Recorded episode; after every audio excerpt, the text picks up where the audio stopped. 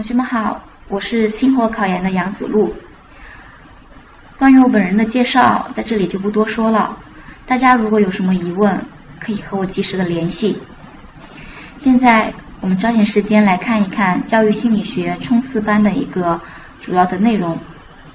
在之前的强化班的课程当中，给大家从六个方面对教育心理学这一门课程进行了一个知识的建构和一个这个知识的梳理。那么我们的冲刺班将分为两个课时，我在这两个课时当中会给大家最后的对每一个章节进行一个知识的一个讲解。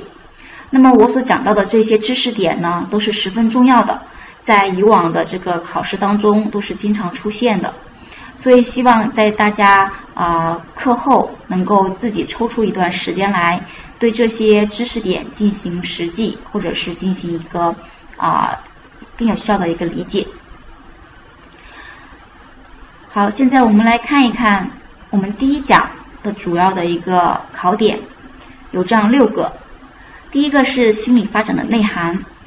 第二个是心理发展与教育的关系，第三个是皮亚杰的认知发展阶段理论，第四个呢是果维茨基的文化历史发展理论。第五个是教学与认知发展的关系，第六个是科尔伯格的道德发展阶段理论。首先，我们来看一看心理发展的内涵。心理发展它主要是指我们的个体从胚胎期经由出生、成熟、衰老，一直到死亡，这整个生命过程当中所发生的一种持续并且是稳定的一个内在的心理变化的过程。那么它反映的呢，是我们的个体啊这种心理随着我们的年龄逐渐的增大而出现的一种啊变化。那么这种变化呢，它是一种持续的，并且是稳定的。一般来说，我们的心理发展主要是包括了我们的认知发展和人格发展这两大主要的方面。我们在之前给大家说到啊，我们心理发展的一般规律。主要有顺序性、方向性、不可逆转性，以及它是一个阶段性的、连续性的发展。同时呢，我们的个体的心理发展它存在一个个别的差异性，从而导致我们的心理发展是不平衡的。但是呢，我们心理发展的各个阶段之间它是相互联系、相互制约的，同时它也是一个分化和统一的过程。那么，心理发展和我们的教育有什么样子的关系呢？我们的心理发展是有效的教育的背景和前提。那么，虽然我们的教育对个体的一个身心素质起到了一个很大的一个主导的作用，但是呢，我们的个体的一个身心的发展的水平，以及我们啊这个发展的一个特点，同时呢，也制约着我们教育的这种主导作用。也影响着这种我们教育教学的一个效率，所以我们的教育必须要以我们的心理发展的水平和特点为主要的依据。一个有效的教育，它能够促进我们个体的心理的发展。这就是我们的心理发展和教育之间的一个关系，两者相辅相成、相互联系，同时又相互制约。那么第三个知识点，给大家讲一讲皮亚杰的认知发展阶段理论。皮亚杰他认为，我们认知的一个实质就是适应，也就是说，我们的儿童的认知，它是在已有的这种图式的基础之上，通过啊同化、顺应和平衡，不断的从低级向高级发展。因此，他将我们儿童的这种认知发展阶段分为这样四个阶段。第一个是感知运动阶段，那么在这个阶段呢，我们仅仅是靠感觉和动作来适应外部的环境，来应对外界的事物。那么第二个阶段呢，是前运算的阶段，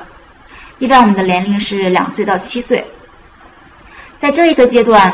我们个体的特征是一切以自我为中心的，呃，同时呢。他的思维具有不可逆性，具有刻板性。第三个阶段是具体的运算阶段，呃，大概我们的年龄层在七岁到十一岁。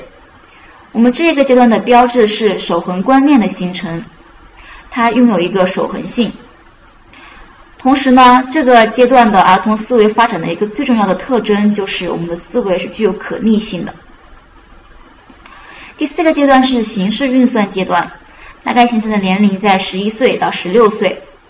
我们能够根据这个逻辑的推理、归纳或者是演绎等等这种方式来解决问题。同时呢，能够理解一些符号的意义，以及它的一些隐喻的一些含义等等。那么，这就是皮亚杰他所的所说的这个认知发展的一个阶段理论。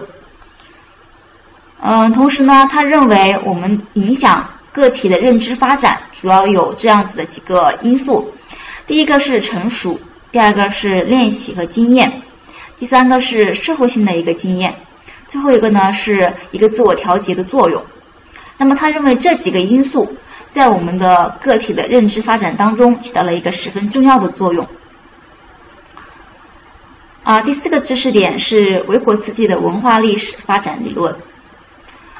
呃，维果斯基呢，他是苏联的一个心理学家，同时他也是社会文化历史发展学派的一个创始人之一。他认为我们人体的这个。心理机能主要分为两种，第一个是靠生物进化所获得的一种低级的心理机能，另外一种呢，就是通过我们的文化历史发展过程，呃，以这个精神工具为中介的这样子的一种高级的心理技能。那么在我们个体的发展当中，这两种心理机能是融合在一起的，是相互作用的。因此呢，他认为，呃，我们的心理发展主要就是指在环境和经验的影响下，在低级心理技能的基础之上，逐渐向高级心理技能的一个转化过程。那么，同时呢，他提出了一个我们所说的教学与认知发展的一个关系。维果茨基他认为，我们的教学从广义上来说，它是指。儿童通过活动和交往掌握精神生产的手段，带有一种自发的性质。那么狭义的教学呢，主要是指有目的、有计划的进行一种交际的形式，呃，它创造着儿童心理的发展。这就是这个维果斯基所提出来的这种教学的含义。那么同时呢，他又提出了这个最近发展区，他认为。我们在进行教学的时候啊，必须要注意到我们儿童的两种发展的水平，一种呢是儿童现在已有的一个发展的水平，而另外一种就是儿童即将要到达的一种发展水平。那么在这两种水平之间的一个差异，就被称作最近发展区。也就是说，啊，这种独立的解决问题的一个真实的水平。和在这个成人的指导之下解决问题的一种潜在的发展水平之间的一个差距。那么，呃，维果斯基他认为，我们在教育教学的过程当中，如果弄清楚了儿童的这个最近发展区，那么会大大的提高我们的教学对儿童心理发展的一个作用。同时，他提出我们的教育应该走在发展的前面，呃。他认为我们的教学是主导着，或者说是决定了儿童的智力的发展。嗯，同时呢，他又认为我们的教学其实是创造着最近的发展区。他们这个两种水平之间的这种动力的状态，它是由教学来决定的。所以他认为我们的教育应该走在发展的前面。同时，他认为学习的这个最佳期限就是我们的这个最近发展区。那么他在提出了这个最近发展区的这个啊理论之后，同时呢，他又讲到了一个内化的一个学说。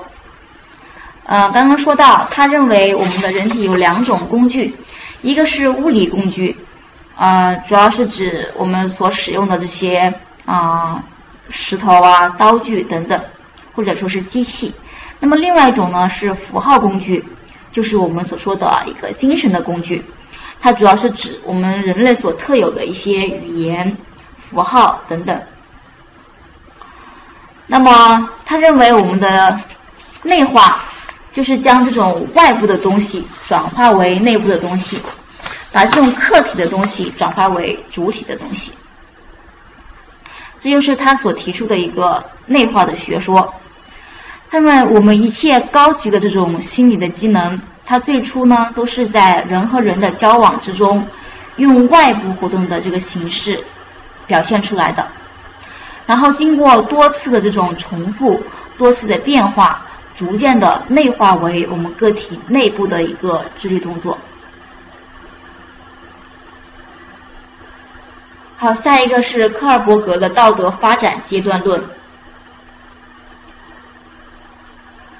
嗯，科尔伯格呢，他是美国的心理学家，同时也是现代道德认知发展学派的一个创立者。他提出了我们的儿童道德发展阶段理论，主要的观点有这样一些。呃，首先他认为我们道德发展的实质，就是指个体随着我们年龄的这个增长，逐渐的掌握这种是非判断，或者说是按某种标准。来表现出道德行为的一个过程。他提出了这个道德发展的三水平六阶段学说，主要分为前习俗水平、习俗水平以及后习俗水平，主要分为六个阶段。那么在这个表当中呢，给大家详细的展示出来了，同时举出了一个例子，就是这个道德两难的困境。